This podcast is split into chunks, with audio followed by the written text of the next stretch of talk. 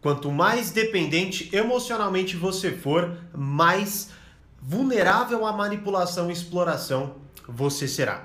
Fala mestre, aqui é o Thiago Burigato e seja bem-vindo à hashtag Live do Burigato número 8, certo? Como que funcionam as hashtags Lives do Burigato? É o seguinte, no meu Instagram eu publico textos sobre os temas que eu acredito serem mais importantes sobre lidar com as pessoas, ler, compreender as pessoas e até se proteger delas. E aí, lá no texto, se você quer que eu fale mais sobre aquele texto, explore mais, fale de aspectos mais práticos, comenta no texto hashtag Live do Burigato, posta sua dúvida junto, que eu venho aqui, falo das principais dúvidas e aprofundo ainda mais o tema daquele texto, beleza? E o escolhido de hoje foi quanto mais dependente emocionalmente você for, mais vulnerável à exploração e manipulação você será. Vocês estão me ouvindo bem? Diz aí pra mim, sim ou não. E ó, se você tá assistindo gravado essa live aqui, fique sabendo que terça e quinta, ao meio-dia e 17, eu faço as lives no meu Instagram. Então, para você participar ao vivo, apareça lá esse horário. Mas para você ser avisado, Aqui abaixo eu deixo dois links principais. O primeiro é do meu canal no Telegram, porque eu aviso lá sobre quais textos eu vou fazer, falo, enfim, é muito conteúdo exclusivo lá mesmo, tá? Eu falo, mando áudios e por aí vai. Então participe, link aqui abaixo. E também o link do texto que eu tô falando tá aqui abaixo. Então se você não leu esse texto, assista agora, mas vá lá, confira o conteúdo do texto, porque não é exatamente a mesma coisa e também a sua absorção vai ficar ainda mais poderosa. Ou seja, você vai ter o texto, vai ter o conteúdo da live, enfim, o seu aprendizado e a aplicação daquele conteúdo vai ser muito mais importante, beleza? E para escolher o seu texto, pô, gostei do texto, comenta a hashtag live do no texto que você curtir. Então me siga aqui, né? Se você ainda não segue, sei lá, vai lá aqui, vai aqui abaixo, vai aqui em cima, enfim, siga no Instagram e comenta no texto que você quer. Beleza? Vamos lá então, vamos falar sobre dependência emocional hoje. Seguinte, o texto, o que basicamente eu digo, melhor, quais são os pontos principais da minha concepção que eu vou que eu devo focar e que você deve focar nos conteúdos dos textos?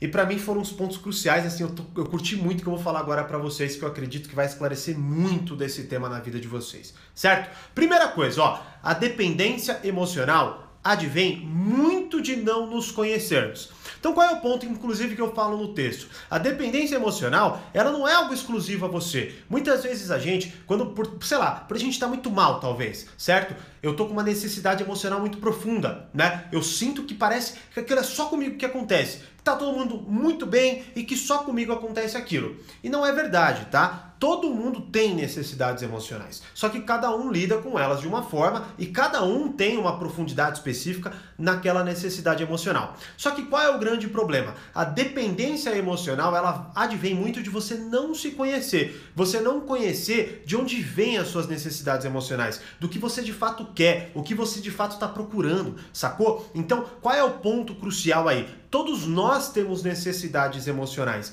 mas até onde você está ligado no que você de fato precisa para sanar aquela necessidade emocional. E aí você acaba, por exemplo, tendo hábitos destrutivos, relacionamentos destrutivos, porque você não sabe. Você vive muito baseado apenas no que você sente. Então imagina só, o, pega uma criança, uma criança ela come um doce, ela vai sentir aquela necessidade absurda o tempo inteiro. Então ela vai querer constantemente consumir doce, certo? Qual é o grande problema? E que os pais educam os filhos para que isso não aconteça. Muito provavelmente a, a saúde dessa criança vai piorar, muito provavelmente essa, essa criança, sei lá, vai ter problemas dentários, vão ter, vai ter problemas de saúde, vícios emocionais e por aí vai. Por quê? Por um hábito destrutivo que ela está apenas se baseando no que ela sente. Então, olha só, a gente tem a clareza de olhar para uma criança e falar: nossa, isso não tem nada a ver, né? Ela não pode comer, ela tem que equilibrar. Mas ao mesmo tempo, a gente não consegue olhar para nossa vida e sacar que, por exemplo, eu estou num relacionamento destrutivo ou eu estou fazendo algo de forma destrutiva na minha vida porque eu não entendo a necessidade emocional que eu estou sanando. Sacou? Então, assim, compreende, até por exemplo, pode ser sim, né? Quantos adultos hoje não têm compulsões alimentares? Porque muitas vezes não conhece, no, no, no mínimo não entende o gatilho para que aquilo aconteça, né? Então, assim, lembrando, obviamente, que a minha ideia sempre é trazer mais clareza, mas se você sentir, busque ajuda profissional e psicológica, tá? Vá lá atrás, tente se aprofundar com, com um profissional especializado que te ajude a caminhar naquela, naquela, enfim, naquela jornada em si, sacou? Mas a ideia aqui é você entender conceitos, porque sempre vai partir de você a solução. Então aprenda a se conhecer. Isso é fundamental, tá? Segundo ponto que para mim é crucial e que vai que, que, que colide diretamente com a dependência emocional, que é ó, a dependência emocional está muito mais na sua falta de compreensão de si mesmo, tá? Do que no benefício que você obtém de se relacionar com alguém. Então olha só que doido, né? Falei no primeiro ponto que a gente tem a dificuldade de entender qual é a nossa necessidade emocional e como a gente sana aquilo de forma saudável. Agora, olha só. Muitas vezes eu tenho uma dependência emocional em relação a alguém muito mais porque eu não compreendo aquilo do que pelo benefício que eu recebo. Então, talvez agora, nesse exato momento, você esteja num relacionamento destrutivo, abusivo e tóxico, mas você se mantém não pelo benefício, mas porque você não entende de onde vem aquela gana, aquela vontade de estar dentro daquele relacionamento. Sacou? E aí, a, a, até comento no próprio texto, muitas vezes as pessoas ou até manipuladores prestam muita atenção nas necessidades das pessoas para que elas possam usar aquela necessidade a favor delas. Então, por exemplo, alguém que quer dinheiro rápido. Já é, é, muito claro, todo mundo sabe que é praticamente impossível você achar um esquema onde você põe nada e ganha muito da noite para o dia. Mas tem gente que ainda acredita nessa parada. O que, que acontece? Um explorador pega aquela necessidade emocional de não querer trabalhar e ganhar muito, e usa aquilo a seu favor e aí vende uma pirâmide financeira ou vende alguma coisa assim, tá? Qual é o ponto então? A falta de compreensão sobre as nossas emoções, sobre as nossas necessidades emocionais, elas são muito mais prejudiciais, tá? Do que, por exemplo, um vício em algum benefício que eu ganho. Beleza? Por quê? Mesmo que você. E aí eu vou falar do que eu vivo, tá? Mesmo que você, por exemplo, goste muito de comer porcaria, você fala, ah, não, é porque tá tudo bem, porque eu gosto e blá blá blá. Você sente o prazer naquele momento que você está alimentando através daquela pizza gordurosa, ou enfim.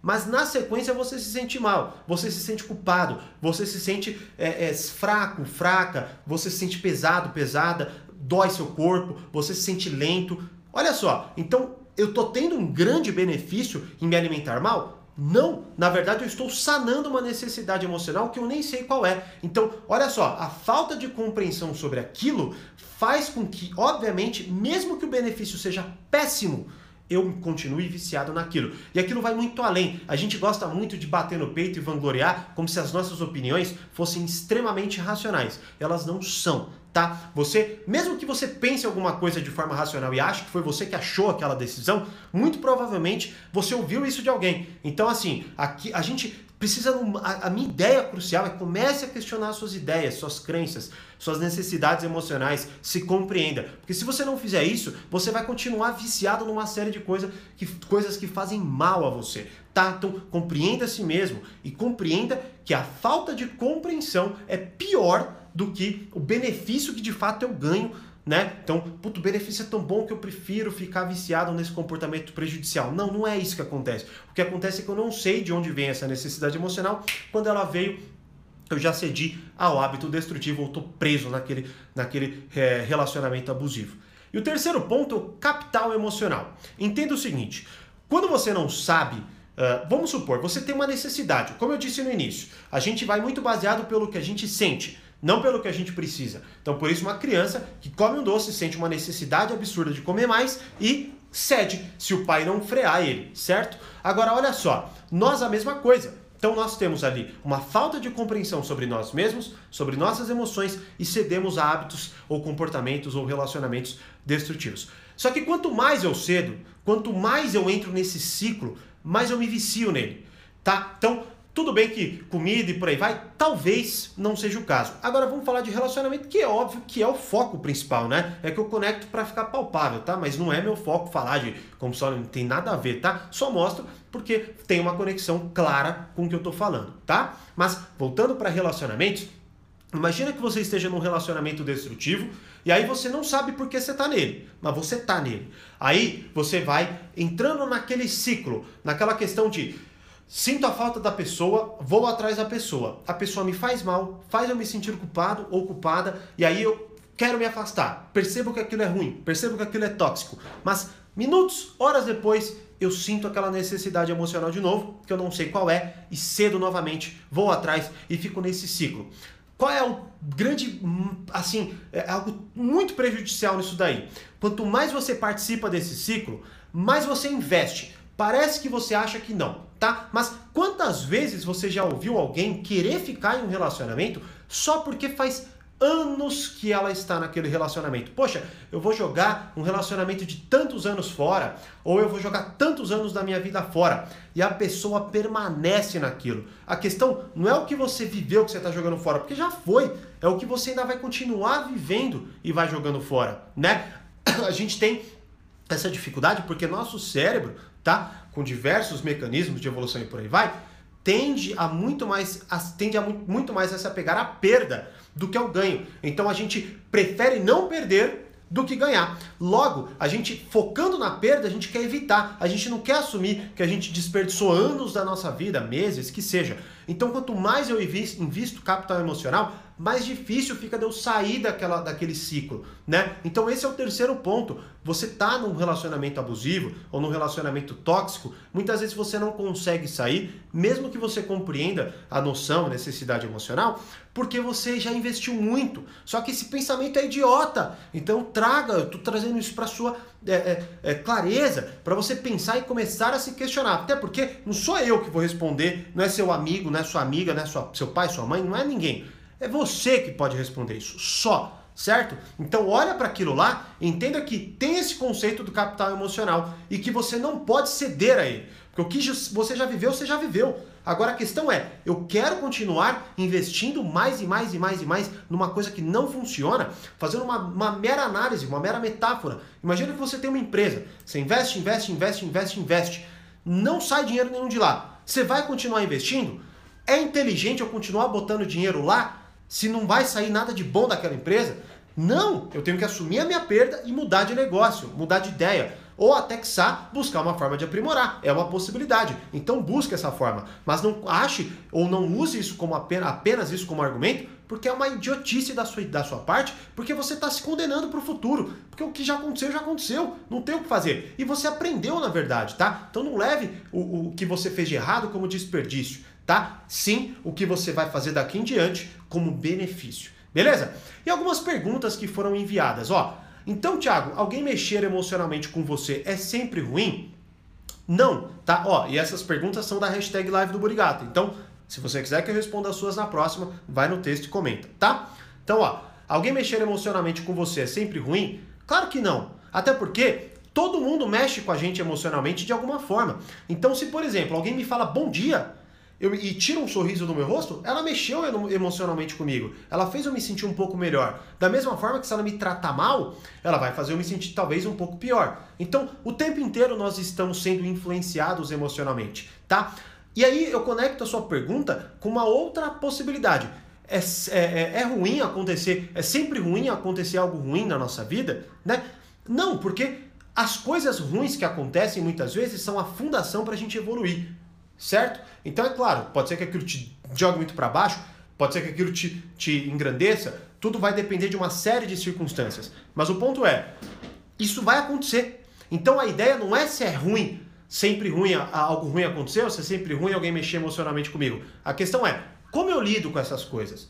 Inclusive já já vai um texto sobre realidade, sobre realismo para o meu Instagram, tá? E vai ajudar ainda mais essa questão. Mas a ideia básica é essa. É sempre ruim? Claro que não, porque o tempo inteiro isso está rolando. O que muda é como eu lido com aquilo, tá? Outra pergunta. Tiago, como não me chatear com isso? Impossível, porque não tem como você não se chatear. Você vai se chatear hora ou outra. Você acha que eu não me chateio quando alguém é mal educado comigo? Poxa, várias vezes eu me chateio.